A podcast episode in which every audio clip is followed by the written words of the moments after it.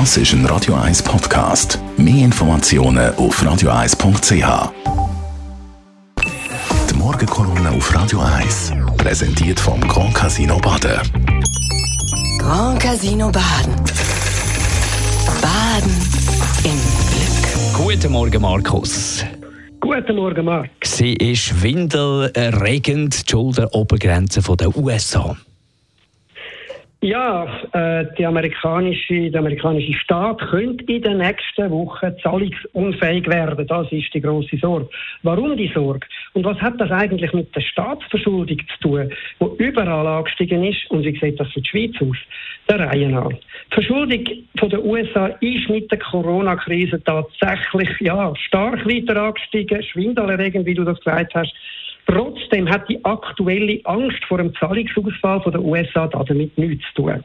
Die amerikanische Regierung kann sich problemlos und besser als jedes andere Land an den Kapitalmärkten verschulden und auch weiter verschulden. Das ist so, weil die Amerikaner den mit Abstand grösste und vergleichsweise stabilste Finanzplatz der Welt haben, weil sie noch immer die grösste Wirtschaftsmacht sind und weil sie mit dem Dollar die Weltwährung Nummer eins haben.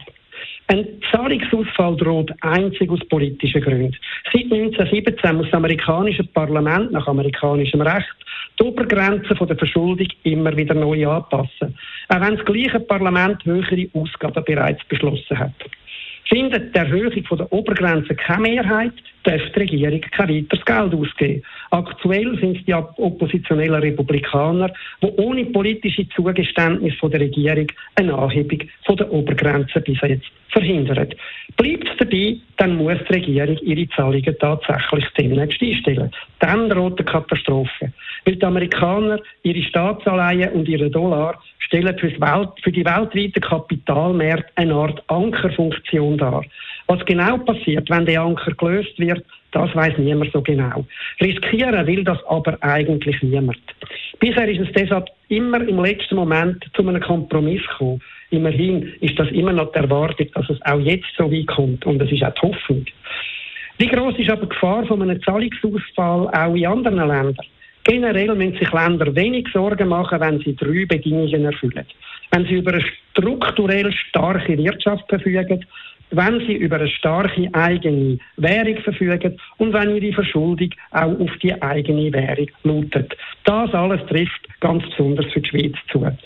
Die Verschuldung von der Schweiz ist gemessen an der eigenen Wirtschaftsleistung im internationalen Vergleich zudem sehr tief und sie ist bis zu der Corona-Krise über 15 Jahre lang gesunken.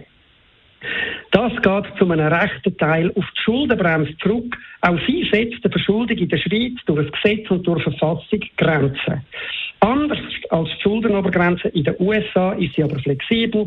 Sie erzwingt nie einen Zahlungsausfall und sie ist kein sachfremdes Instrument für politische Spiele.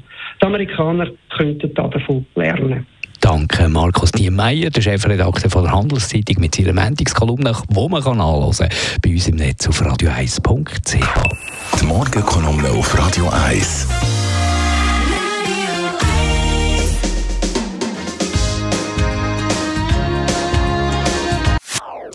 Das ist ein Radio 1 Podcast. Mehr Informationen auf radio1.ch.